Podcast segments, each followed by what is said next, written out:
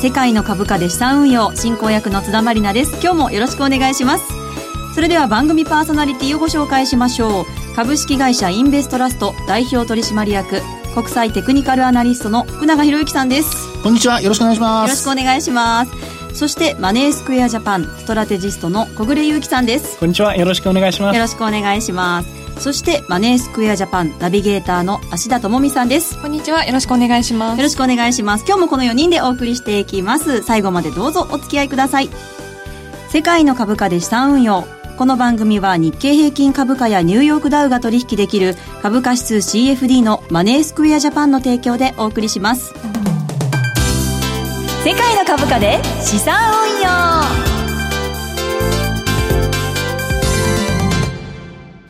それでは最初のコーナー、マーケットの見方をお送りします。このコーナーでは福永さんに足元の相場分析、今週のマーケットのポイントについてお話しいただきます。まず日経平均などの指数を明日さんからお願いします。はい。今日の日経平均株価終値は49円28銭高い2万81円63銭日経平均先物日中の終値は60円高い2万70円日経225証拠金取引現在レートは2万77円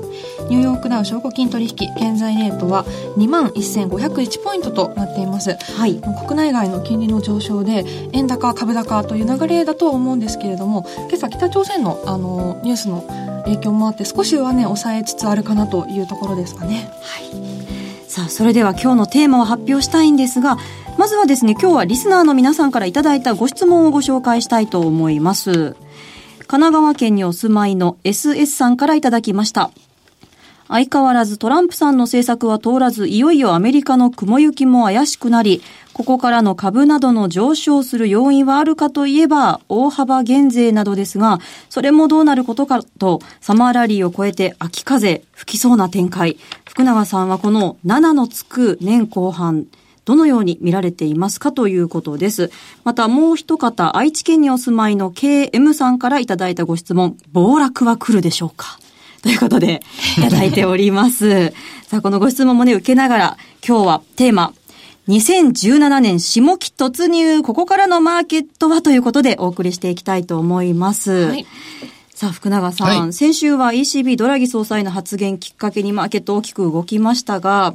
世界的に出口戦略の流れになってますね。うん、そうですね。まあ、あの、ドラギ総裁のね、あの、講演っていうのがノーマークだったので、はい、余計に、まあ、そのあたりがちょっとこう、クローズアップされてしまった形ですよね。そうですね。えー、で特にあの、ユーロが、はい、あの、その、まあ、講演での発言を受けて、あの、大きく上昇してですね、ええ、あの、当日は127円台までこう、一気にこう上昇するような流れになりましたから、はい、まあ、そのあたりのマーケットの反応を見て余計にこう、気づかなかった人たちもですね、はい、あの、まあ、ドラギさんの、あの、まあ、講演の内容を聞いてなかった人たちも、あの、為替の反応を見て、はい、で、なおかつ、その、まあ、中身を聞いてですね、改めてみんな、こう、ちょっと出口に向かうんじゃないかっていうようなことを、まあ、本当にあの、改めて意識したっていうのが、まあ、先週の流れですよね。そうですよね。はい。そしてその緩和相場の終わりっていうのも近づいてきているのかと思うんですけれども、はい、マーケットってそれついていけるんですか？うん、あのー、ですね、これ緩和相場が終わるかどうかっていうのは、はい、まだ、あの、おそらく経済状況を見てからだと思うんですよね。うんあの、これまでの、あの、大きな、まあ、そうですね、これまでと大きな、こう、違いっていうのは、これまではそのドラギさんはそういった発言も一切しなかったわけですよね。はい、ただ、あの、今年の前半のところでの ECB でも、あの、追加的な緩和をですね、あの、まあ、どんな時でもこう、もし、え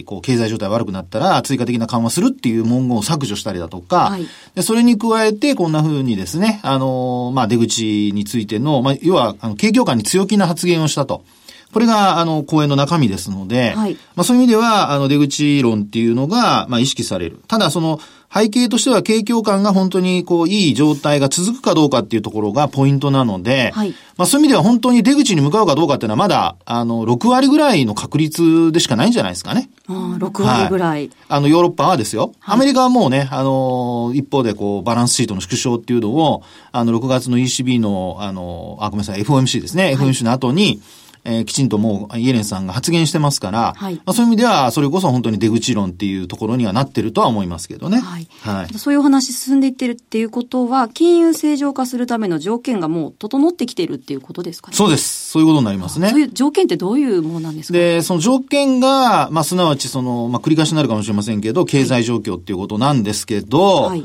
あのー、まあ、アメリカの方は、えっと、今週出ている ISM の製造業だとか、はい、強かったですね。ね、強かったですよね。はい、で、あと、まあ、あの、今週末雇用統計の結果も出ますしね。はい、それからあと ADP なんかも今週まだ出てきますし、えー、あと非製造業もありますし、まあ、そういうのを見ると、はい、あの、前回出た5月の数値がよ、あの、悪かったので、えー、そのまま踊り場になってしまうんじゃないか、あるいは景況感悪化するんじゃないかっていう見方から、まあ、またちょっと強気に傾いてきてるっていうね。まあ、そういう流れになってますよね。ですので、アメリカの方は経済指標が良くなってきているので、はい、えー、まあ出口っていうのがほぼ、あの、意識されて、もっと、今、あの、CME なんかのあそこで出てくる、こう、えー、利上げの確率だとか、はい、こういったものがまたパーセントがちょっと上がってくるんじゃないですかね。今週末の雇用統計が良ければ。うん、で、あと ECB なんかも、あの、まあ、今週出てる経済指標って、ヨーロッパの方ですね、ユーロ圏の経済指標って意外といいんですよ、これが。えー、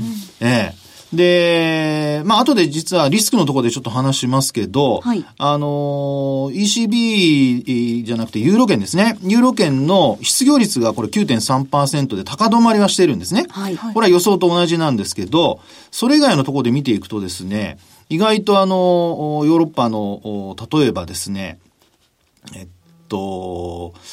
こちらの方は何でしょうかね。えー、卸売物価だとか、この辺はちょっと良くなかったんですが、小売売上高ね。はい。えー、こういったところが少しこう良くなってきたりだとか、いろいろユーロ圏のデータが少しずつこう変わってきてるんですよね。あと PMI、ユーロ圏の製造業の PMI だとか見ると、これが57.3の予想だったものが、これあの4月の3日今週月曜日発表されたもんですけどね、はい、57.4だったりということで、えー、景況感そのものはやっぱり良くなってきてるっていうふうに、こう、少しずつ流れが変わってきてるっていうのはあるとは思いますけどね。はい。はい、のバイアスがちょっと強くなってきてるような雰囲気がありますね。ねえ。ですから、ね、あの、まあ、アメリカの方では、はい、あの、まあ、そうですね、バランスシートの縮小、はい、先にこっちをやって、はい、それから年末に利上げするんじゃないかっていう見方が大半ですから。そうですね。えー、ですので、まあ、今のところはですね、バランスシートの縮小っていうと、再投資の分ですね。えーあの、償還が来たものの再投資をしないで、まあ、そのまま、まあ、キャッシュにしとくかどうかなんですけど、はい、まあ、そういったところがですね、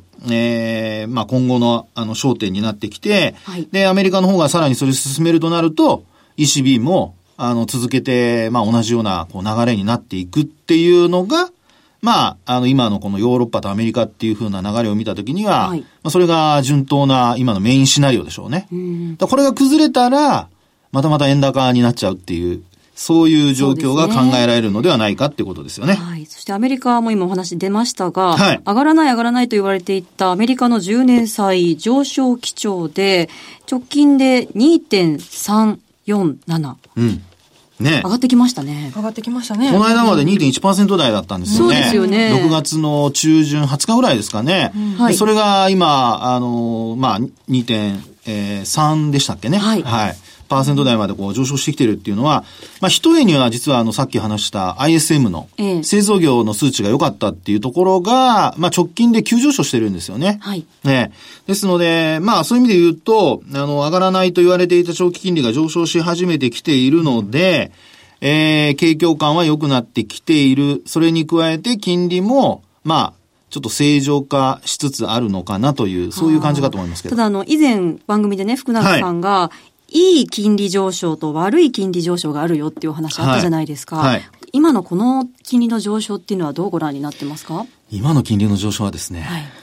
僕はいい金利上昇だと思いますよ。いい金利上昇。はい。はい、で、あの、ただ、はい、あの、よく言われているその、自動車のローンですね。はい。オートローンの話だとか、はい、それからあと、えっと、えー、住宅のローンの話ですね。はい、まあ、この二つの、まあ、大きなローンの、あの、残高がどんどん積み上がってきているので、はい、まあ、このあたり、こう、金利が上昇することによって、支払いも増えてくると。特に変動金利でやってる人たちはもうもろにやっぱり影響を受けますからね。そうですよね。ええうんうん自動車金利に関してはサブプライムのものもあるという話ですからね。そうですよね。まあですので、そう考えるとですね、あの、そういったちょっと不安要素はあるものの、でもあの、えー、まあ、イエレンさんのその発言でね、これまでは、あの、えー当初はすごく、あの、ハト派だったのが、はい直近になって急に高派になってるんですけど、あの、見方としてはですね、やっぱりそういった、あの、えー経済実態を踏まえた上でのはい判断ではないかなと。うん。僕はあの、don't fight the Fed で、フェドっていうことで、はい。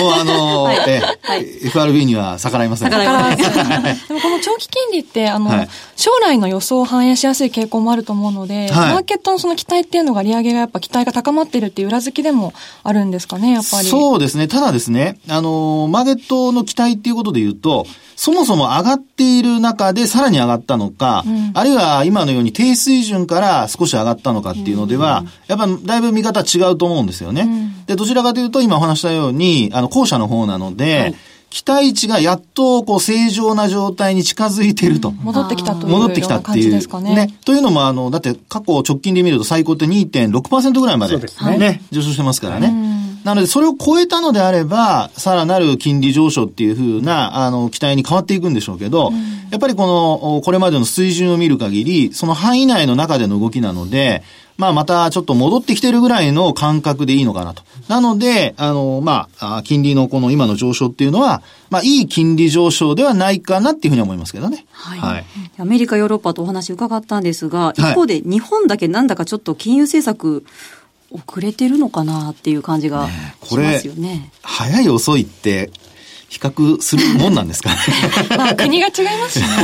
まあ状況はね違いますそよね。あれですけどね。はいまあでもね、あのーお、まあ、そうですね。日本はむか、もう、あれですよね。バブル崩壊からずっと緩和を一時やって、はいで、そこで引き締めやって失敗してですね、で、またや、まあ緩和してるわけじゃないですか。はいって考えると、あの、やっぱり途中の過程、プロセスが、やっぱまずいんですよね。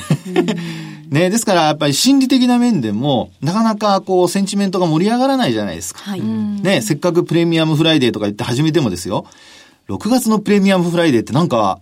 あんまり全然聞かなかったから。確かに もういつの間にかニュースであまり見なくなりましたね。そうですね。そうですよねい。つの間にか。うんですからね、そうやって見ていくとですよ、はいあの、緩和を、あの、まあ、やめて、出口に向かうなんていうのは、それこそ、まあ、海外のその景況感と比較してもですね、はい全然ちょっと物足りないと。ですから、遅れてる遅れてないっていうのは、あの、例えば2年間で必ずね、出口しなきゃいけないっていうんであれば、それは遅れてるって判断になりますけど、はい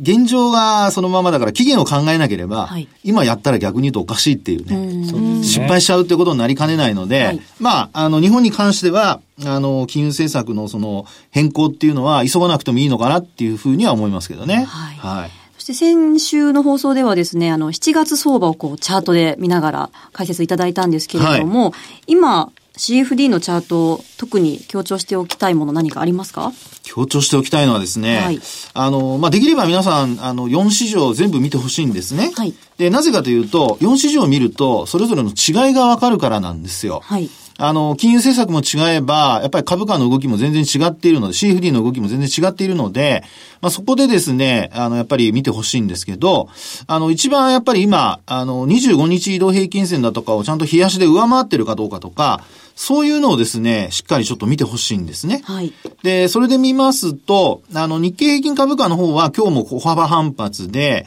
あの、25日線上回ってるんですけど、えー、例えば次、えーニューヨークダウン見てみましょうか。はいニューヨークダウンも上回ってますよね。ですから、先ほどから暴落しないのかとか、いろいろあの、なんかね、下がるんじゃないかって見ている市場が一番強くて、ええで、一方で出口を探っているダックスなんかはこれもう25日線下回っちゃいましたから、今ですともう75日移動平均線まで来ちゃってるんあ、ですよね。そうですね。ええ東で。今、ハモりましたね、二人ね。あと、それからあの、はいあの、FT。はい。FTSE ね。はいこれも25日線完全に下回ってきてしまっていてですね。はいですから2週間ぐらい前に、まああるいはちょっともうちょっと前かったかもしれませんけど、あの、FT が強いって話をしてたんですが、ええ、これはもう移動平均線から見ると、もう弱いグループの方に入ってきているそうですね。ね、いうことですよね。はい、ですから、あの、値動き的には、えー、DAX だとか FT が5月、6月にかけて最高値を更新したんですけど、はい、まあ、ニューヨークの方はまだ最高値、あの、今月っていうか、6月も更新できませんでしたが、あの、結果的に一番、あの、強く上昇トレンドが続いているのがニューヨーク。はい、それからあと日本株。で、あと弱くなってきているのが DAX と FT と。いうことなので、こういうのを見ていただくと、それこそこの番組のタイトル通りですね。はい。世界の株価。をね、あの、はい、まあ、実感してもらえて、そうですね。どこに投資するのがいいのか、あるいはどこを売るのがいいのかとかね、はい、こういうのに役に立つかなっていうふうには思いますけどね。はい。そして冒頭リスナーの方からのご質問をご紹介したんですけれども、はい、7のつく年っていうのはこう、株が春から夏にかけて上昇して秋に下がるっていう、こう、ジンクスというかアノマリがあると思うんですけど、はい、今リスク要因で言うとどういうことが考えられますか？リスク要因ですね。はい、これね、あの、皆さんあんまり、まあ、気にされてないんじゃないかとは思うんですが、はい、最近で言うとですね、ちょっと気になるのが、実はイギリスなんですよ。イギリス。はい。で、あの、イギリスって、まあ、金融センターがあるね、ロンドンシティにあるじゃないですか。はい。ね。で、まあいろんなところとのつながりも強いんですけど、いろんな国とのね、特に先進国ですよね。うん、で、まあ、あの、これまでは、あの、住宅価格が上がったりだとか、はい、あるいは物価が上昇するとかっていう流れの中でですね、これはポンドが安くなってるからね、はい、物価がどうしても上がってしまうということになってるんですけど、まあそういう中でですね、今週出てきたデータを見ると、ええ、例えばさっきのあの、ユーロ圏の PMI なんかの話ありましたけど、はい、これあの、イギリスの方でその住宅絡みのね、建築業の、建設業の PMI っていうのがあるんですね。はい。これなんか見るとですね、あの、前回が56で、56。今回予想では55っていうふうになってたんですけど、はい、結果的にですね、54.8だったんですよ。あ、予想より低かった。そう。うんで、まあ、56っていうのは非常に高い水準ではあるんですが、50を超えるとね、景況感はいいっていうふうに判断になるんですけど、はい、まあ、こうやって見ていくとですね、実は少しずつ、そういった、こう、まあ、景況感に関する中でも住宅絡みのところね、これまで強かったところ、はい、これはちょっと弱くなってきていると。で、あとは、あの、そうした中で、利上げをしようなんていう話がちらほら出てきてますから。そうするとなんか、利上げしたら景気あんまり良くないですよね。ね、うん、で、逆にこうね、ポンドが強くなるっていうことになると、うん、今度はあの、輸出関連の会社が、はい、せっかくこれまで潤ってきたところが潤わなくなったりだとか、うん。はい。で、あと、金融センターが、あの、シティから逃げちゃうとか、ってなるとですね、これ本当に利上げすることによって、あの、逆効果要するにアメリカだとか日本に、あの、ユーロ、ユーロ圏っていうところに、あの、皆さん心配を、あの、心配の目を向けてらっしゃいますけど、はい、実際には僕はイギリスがそういうふうになった時に、要は利上げした時に、逆効果っていうのが大きくなって、それがちょっと何かしらもし引き金になったりするのかなというね。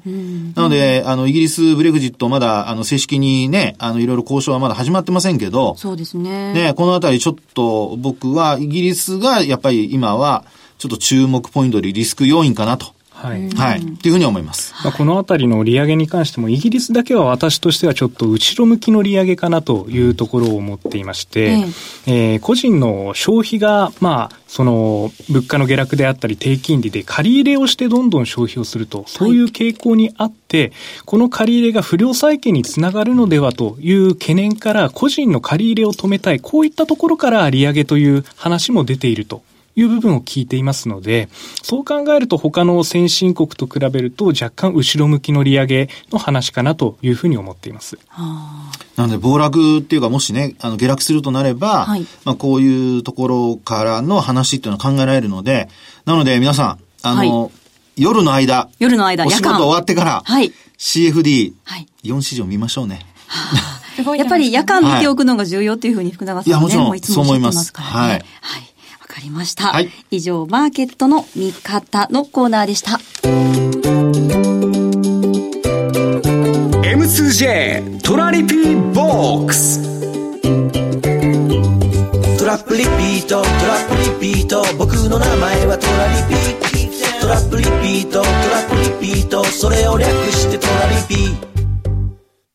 さあ、ここからは皆さんの質問にお答えする M2J トラリピボックスのコーナーです。では早速一つ目の質問です。東京都にお住まいの IY さんからいただきました。ありがとうございます。ありがとうございます。イエレンさんの公認候補が市場参加者に認識されることで今後のマーケットにどんな影響を与えるんでしょうかということです。はい。これはすごくシンプルだと思います。はい。その方が高派なのか、鳩派なのか。ああ。もうそこだけですね。うん、大きいですね。ね。なのでそこで、要はあの、それまでの候補に上がった人たちがどんな発言してたかっていうのを過去に遡って、はい、新聞の記事だとか、まあ、例えばロイターだとかね、えー、日経だとか、まあ、そういったところの記事を遡って見ることによって、その人の考えが、あの、高派か鳩か、鳩派かを、えー、考えて、それで、まあ、鳩派だったら、まあ、金融、まあ、利上げの引き締めっていうのはこれからもうちょっと時間かかるよねと。はい。で、一方でそうでなければ、あの、スピードが上がるよねっていうようなところからですね、うんええー、まあ、為替では言えばドルが上昇するとかね。はい、あるいは、あの、利上げすると今度株価にね、あの、スピードが速くなれば、あの、逆のマイナスの影響出る可能性ありますんで、はい、まあ、そういうふうに考えていただくといいと思います。個人的にはこれは、ハト派がトランプさんに好まれるんじゃないかなとは思っていますけど そうですか。はい、イーレンさん任期ね、来年2月までということですからね、そのあたりも注目したいと思います。では、二つ目です。広島県にお住まいの SY さんからの6月28日にいただいたご質問です。昨夜はドラギマジックに驚きました。無警戒時に効果的に発動しますが、事前に察知する方法があれば教えてください。私たちも知りたいですよね。これはね、事前に察知するって、あの、まあ、ちょっと悪く言うともうインサイダーですよね。あの、動く前に知ら、あの、知るってことは。ですから、マーケットでは必ずその反応が出るので、はい、まあ一番早く反応が出るのはおそらく為替だと思います。ええ、ですから、為替のマーケットを見とくのが、まあ事前っていう意味で言うと、あの、一番早く知る方法かなと。直後というかね。そうそうそう。で、何もですね、出る前にしろっていうのは、これはインサイダーになるので。予知能力ですね、もしくは。いやいやいや、ね。それあったら欲しいですけどね。ということですね。はい。わ、かりました。こんな感じで毎回リスナーの皆さんのご質問にお答えします。番組ウェブサイトのページ右側にある番組宛てメール送信フォームからご参加いただけます。また番組公式ツイッターでもご質問を受け付けています。世界の株価で資産運用、もしくは RN アンダーバー世界で検索してください。さあ、質問といえば、この番組の出演者に直に質問できるチャンスが近々、芦田さんあるんですって？はい。7月17日月曜日の祝日、お昼2時から六本木の東京ミッドタウンで株価指数アカデミアの実践テクニカル講座と日経225深掘り講座を開催します。アカデミア特別講師の河合美智子さんと岡村優也さんをお迎えして実践的なトレード戦略をレクチャーしていただきます。7月5日水曜日の更新のブログからお申し込みください。はい、皆様のご参加をお待ちしています。お待ちしております。以上、M2J トラリピボックスのコーナーでした。M2J インフォメーション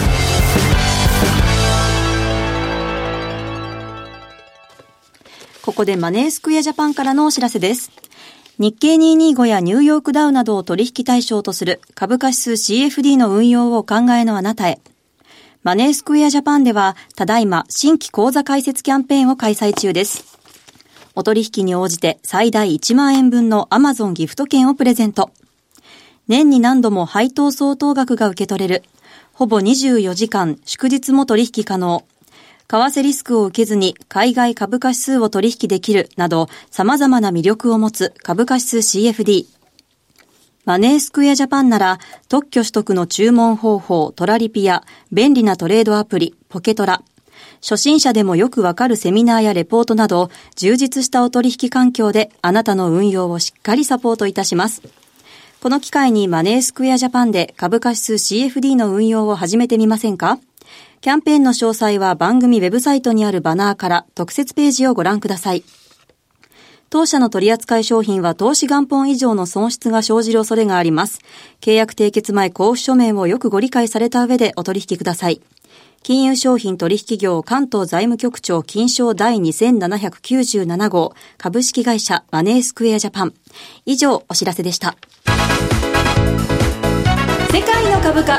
今週の投資戦略。さあ、このコーナーでは小暮さんに世界各国の株価指数の動向を分析した上で今週の投資戦略を発表していただきます。はい。えー、まず先週のコメントにありました FTSE、こちら利益確定をされてはいかがかというような話をさせていただきましたけれども、はい、えー、今回も、えー、福永さんから話がありました通り、はい、FTSE 少しさらに状況が悪くなってきているというところで、はい、えー、下降トレンドが強くなっているというところが伺えます。番組のブログであれば、えー、チャートを確認いただけるように今なっていますけれども。はい、資料が上がっています。はい。えー、こちら、マネースクエアジャパンのチャートを使っていただきますと、STDADX というようなテクニカルを使っていただけるんですけれども、はい、えー、この線が両方上がっているタイミングが、えー、トレンドが出ている局面を表します。その線が、えー、まさに今、どんどん二つとも上がってきている局面が、えー、FTSE の冷やしで確認できます。つまり冷やしベースで売りのトレンドが強まっているというような状況です。はい。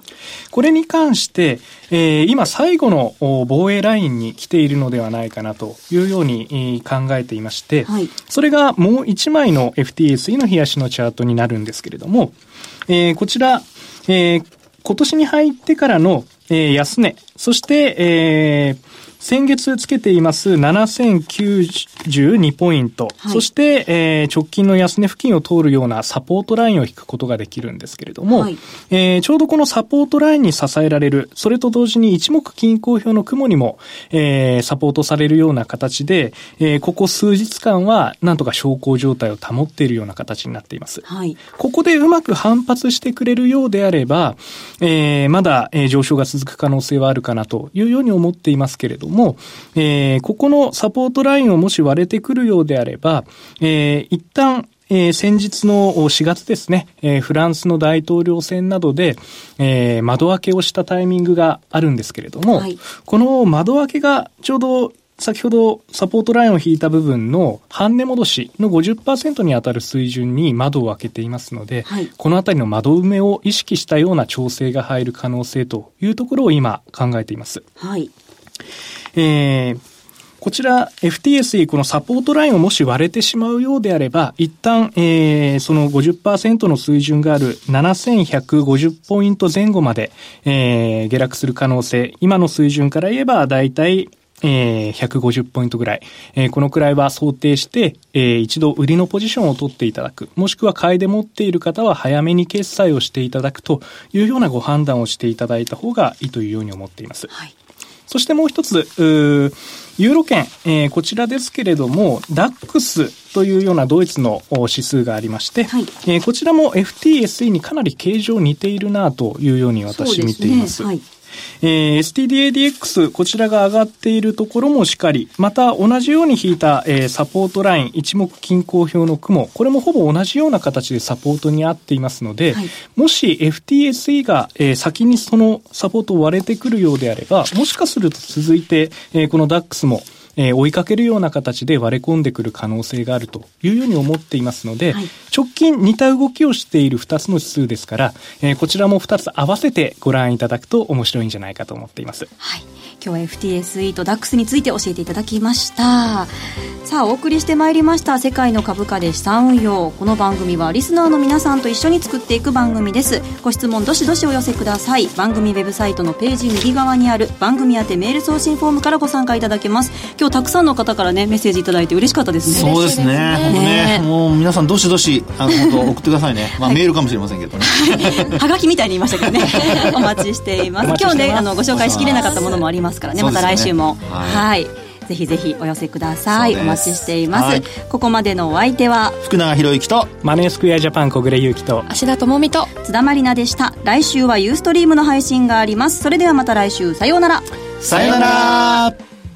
世界の株価で資産運用。この番組は日経平均株価やニューヨークダウが取引できる株価指数 CFD のマネースクエアジャパンの提供でお送りしました。